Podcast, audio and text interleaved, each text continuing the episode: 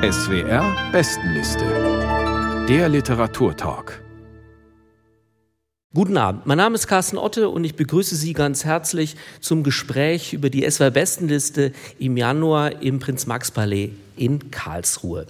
Seit nunmehr fast 50 Jahren wählen 30 Literaturkritikerinnen und Kritiker aus dem deutschsprachigen Raum jeden Monat zehn Bücher auf die SWR-Bestenliste. Und aus der Jury heute Abend zu Gast ist Beate Tröger, Literaturkritikerin unter anderem beim Deutschlandfunk, Cornelia Geisler, Literaturredakteurin bei der Berliner Zeitung und Jörg Margenau, Literaturkritiker unter anderem für die Süddeutsche Zeitung. Aus den vier Büchern, die wir Ihnen heute Abend vorstellen, werden Isabelle Demey und Sebastian Miro lesen. Schön, dass Sie alle da sind.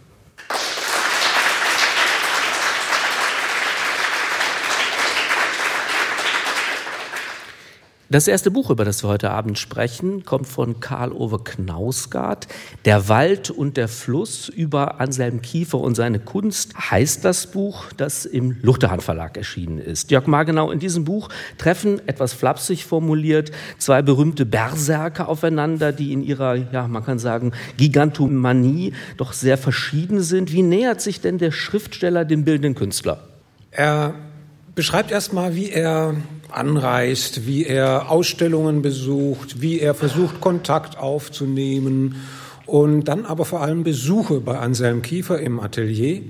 Das Buch ist ja interessanterweise auch parallel zu dem Film von Wim Wenders rausgekommen, so dass man das eigentlich auch fast nebeneinander sehen muss. Und vieles, was Wim Wenders zeigt im Film, zeigt er auch im Buch.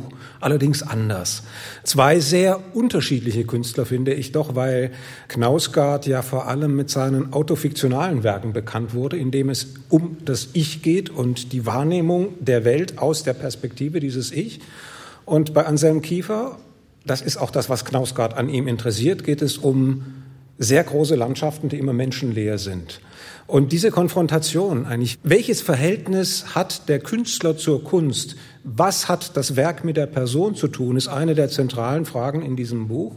Das ist ein Buch nicht nur über zwei Künstler, sondern auch über die Frage, was Kunst eigentlich ist, die ganz radikal und intensiv immer wieder durchexerziert wird. Ein Buch, das genau durch diese Kunstbesessenheit eigentlich mich sehr überzeugt hat und zugleich ist es ein unglaublich lustiges Buch. Und das liegt daran, äh, dass der Blick von Knausgard auf Kiefer fundamental anders ist als der von Wim Wenders in dem Film, wo man ja einen Schweiger dargeboten bekommt, der eigentlich überhaupt nicht spricht, während in diesem Buch von Knausgard Kiefer unentwegt dummes Zeug redet. Er tritt auf so als lachender Derwisch. Hat so, so, so ein, ein Harlekin irgendwie. Man glaubt es gar nicht, aber das scheint doch irgendwie wahr zu sein. Und diese Diskrepanz zwischen dem ewig kichernden Anselm Kiefer und der Ernsthaftigkeit dieser Kunst ist natürlich auch etwas, was der, der Bewegungsmotor dieser ganzen Analyse dieses Buches darstellt. Ich habe zeitweilig gedacht, der erfindet das alles, der Knausgard. So skurril ist es. Sie haben es vorhin schon angedeutet, Karl-Ove Knausgard besucht an seinem Kiefer in seinem Atelier. Neben ihm steht immer die strenge Assistentin, Forelli heißt sie. Und es geht da keineswegs nur um die Kunst, sondern es geht dann auch ums Fliegen, wie wir gleich in der Lesestelle hören. Sebastian Miro trägt aus Der Wald und der Fluss vor. Bitte sehr. Als wir uns kurz darauf an den Tisch setzten und der Koch das Essen und den Wein auftrug, sprach Kiefer darüber, wie es war, mit dem Hubschrauber zu fliegen was er liebte. Wenn Sie irgendwo hin müssten, sagte er, flögen Sie immer mit dem Hubschrauber, das sei am einfachsten. Er erzählte, dass sie sich einmal verflogen hatten und durch eine Lücke in der Wolkendecke hinuntergehen mussten, um einen Orientierungspunkt zu finden. Es klang fast so, als hätten sie Straßenschilder lesen müssen. Ich konnte seine Faszination nachvollziehen. So wie er davon erzählte, hatte das Fliegen eines Hubschraubers etwas Manuelles als würde es aus einer Zeit betrachtet, in der das Fliegen noch der Traum von einem mechanischen Wunder war. Einer der Piloten ist übrigens gestorben, sagte er, bei einem Unfall in den Alpen. Sie sind abgestürzt, als sie Bauholz transportierten.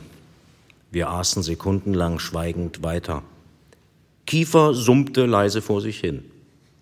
Haben Sie einen Hubschrauber? sagte er und sah mich an. Nein, leider nicht, antwortete ich. Sie sollten sich einen anschaffen, rief er. Sie müssen einmal mitkommen, sagte Forelli. Wir könnten nach Barjac fliegen. Sie können Ihre Kinder mitbringen, sagte Anselm Kiefer. Ja, gern, sagte ich, aber die zweitälteste Heidi hat ziemliche Flugangst. Ein Hubschrauberflug ist eher nichts für sie.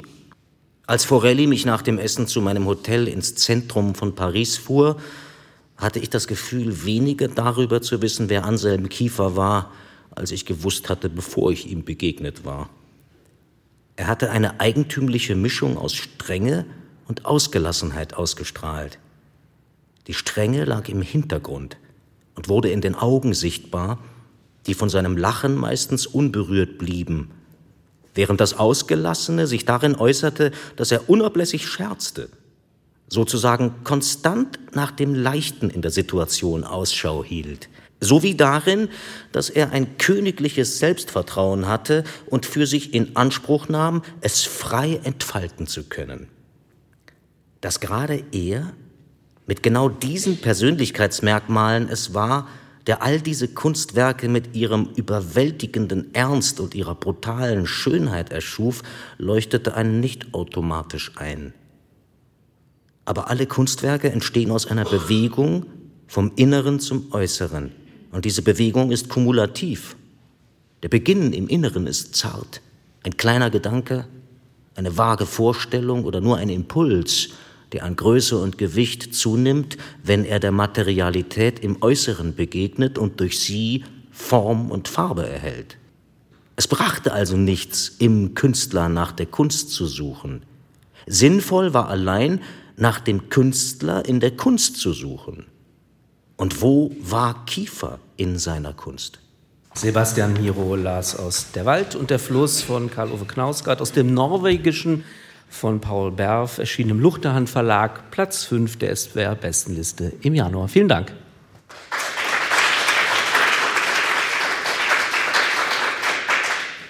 Cornelia Geisler, wir haben es gerade gehört. Und wo war Kiefer in der Kunst? Ja, gibt denn das Buch eine Antwort auf diese Frage? Eigentlich nicht. Also man erhält viel mehr Antworten darüber, wer Karl-Ove Knausgott ist. Der ist mir richtig sympathisch geworden in diesem Buch, wie er schüchtern sich diesem großen Künstler nähert und das Gefühl hat, der macht sich auch immer noch über ihn lustig. Und wenn Sebastian Miro das so schön vorliest, hat man auch das Gefühl, dass der scherzt, aber eigentlich, also das ist ein Problem mit dieses Buches, weil dieses ewige Witzeln von Kiefer lässt sich sehr schwer in Literatur übertragen. Also die Frage, haben Sie einen Hubschrauber? Sie sollten sich einen zulegen. Darüber lachen wir jetzt. Aber oft sagt er irgendwas und es wird hinterhergesetzt, he, he, he oder ha, ha, ha. Und das stört beim Lesen schon. Und dann wird einem dieser Typ, der eben oft diesen Nachsatz hat, hinter normal gesprochenen Sätzen schon unsympathisch man erfährt eigentlich nicht, wie er in der Kunst ist. Also man erfährt ein bisschen biografisch schon durch die Recherchen eigentlich auch durch, von Knausgard und dadurch, dass er ihnen auch öfter begegnet und, und ihn auch in anderen Aggregatzuständen trifft. Also er ist in seinem Atelier in Paris, bei Paris, wo er auch wohnt und wo er immer mit dem Fahrrad auftritt, offenbar auch um Leute zu beeindrucken, dass er da mit dem Fahrrad herumfährt. Da verhält er sich anders als zum Beispiel in Freiburg, wo ihm die Ehrendoktorwürde verliehen wird. Da spielt er eine ganz andere Rolle. Also insofern erfahren wir über den Menschen schon, wie er sich darstellt, aber eigentlich wenig über ihn und seine Kunst. Man erfährt viel über Künstlertum und wie Künstler einander betrachten und eine Menge über Knausgard, dass er doch so neugierig ist und gleichzeitig so schüchtern und so. Jetzt haben wir schon einige Aspekte angesprochen von dem Buch. Vielleicht muss man jetzt mal grundsätzlich fragen, Beate Tröger. Es ist ja eine Mischung. Also wir haben, wie wir gerade gehört haben, Reflexionen über Kunst. Dann lernen wir diese beiden Figuren näher mal etwas verschwommener kennen. Allgemein gefragt, hat Sie dieses Buch überzeugt?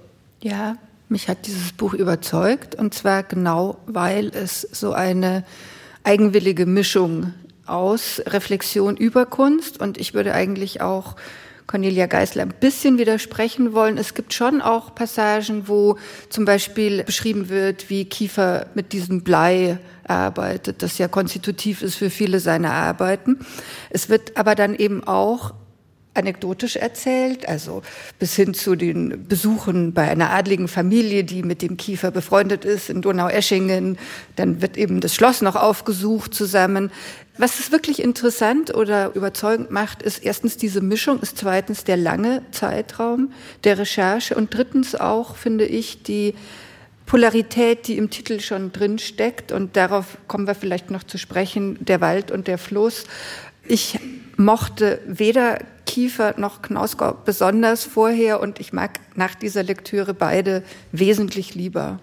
Und insofern würde ich sagen, es ist durchaus ein überzeugendes Buch. Und diese Passagen mit dem Hehehe, also was gerade schon angesprochen wurde, ist Kiefer sozusagen ironisch gegenüber sich selbst, ist ein ganz wichtiger Aspekt, der für mich eben den Blick auf seine Kunst auch verändert hat. Und bei Wenders, ich habe den Film nicht gesehen, aber bei Wenders stelle ich mir so dieses bleischwer Affirmative vor, was den Kiefer auf den Sockel hebt und der Knausgau holt ihn und interessanterweise auch sich selber ein Stück weiter runter.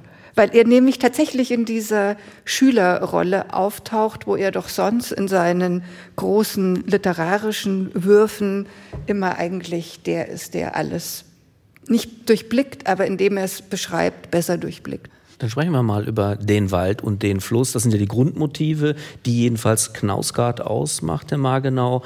Worauf spielt der Titel an? Also ich möchte alles unterstreichen, was Beate Tröger gerade gesagt hat, weil mir ging es genauso. Vor allem, dass die beiden Figuren einem sympathisch werden. Und bei Knausgard hatte ich immer meine Probleme mit dieser Egomanie ein bisschen. Der Wald und der Fluss deutet auch auf die Herkunft von Anselm Kiefer in seinem Geburtsort Donaueschingen hin und auf seine Verbundenheit mit dem Schwarzwald, die auch in einigen Kunstwerken, die dann in dem Atelier rumstehen, dann doch zur Geltung kommt. Diese, diese Guckkästen mit, mit Wald auf den Bildern, es ist ja immer wieder zu sehen. Der Wald steht für das Feste, für das Bedrohliche, für das Dunkle, für das Undurchschaubare im Leben. Der Fluss auf der anderen Seite, und auch das ist wieder Donaueschingen und Kindheit von Anselm Kiefer, nämlich die Donau, die da entspringt.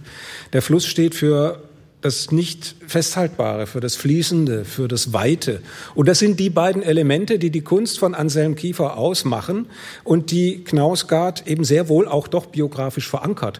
Und deshalb ist es eben auch ein Buch über ihn und seine Biografie. Da wird jetzt nicht die Biografie durcherzählt, aber doch erfährt man sehr, sehr viel über den Werdegang und die Herkunft und die Kindheit von Anselm Kiefer. Ich finde genug oder vielleicht sogar mehr, als man wissen muss, um seine Kunst wirklich zu verstehen. Denn das ist ja genau die Frage, um die es immer geht. Wie viel muss ich eigentlich über den Künstler wissen, um seine Kunst verstehen zu können? Und die Antwort, die Knausgard darauf gibt, heißt im Grunde nichts oder nicht so sehr viel, weil die Kunst doch für sich steht und gerade auch aus einem von sich selbst befreiten Ich erzeugt wird. Es gibt auch die, die Vorlesungen von Knausgard, die Tübinger Vorlesungen, die auch dieses Jahr erschienen sind, wo es auch um dieselbe Frage geht, im Schreiben dann allerdings. Und natürlich versucht er das, was er bei Kiefer sieht, dann auf sich selbst und seine eigene Kunstproduktion anzuwenden. Also das Kunst herstellen nichts Manuelles ist und nichts, was man irgendwie mit dem Bewusstsein erschafft, sondern etwas, was aus einer anderen Dimension herauskommt. Und das kann er bei Kiefer sehen, wenn damit Blei gegossen wird und irgendwas dann da ist, was dann Gestalt annimmt, aber was nicht aus dem Ego des Künstlers kommt, sondern woanders her. Und das ist der Vorgang, der ihn interessiert.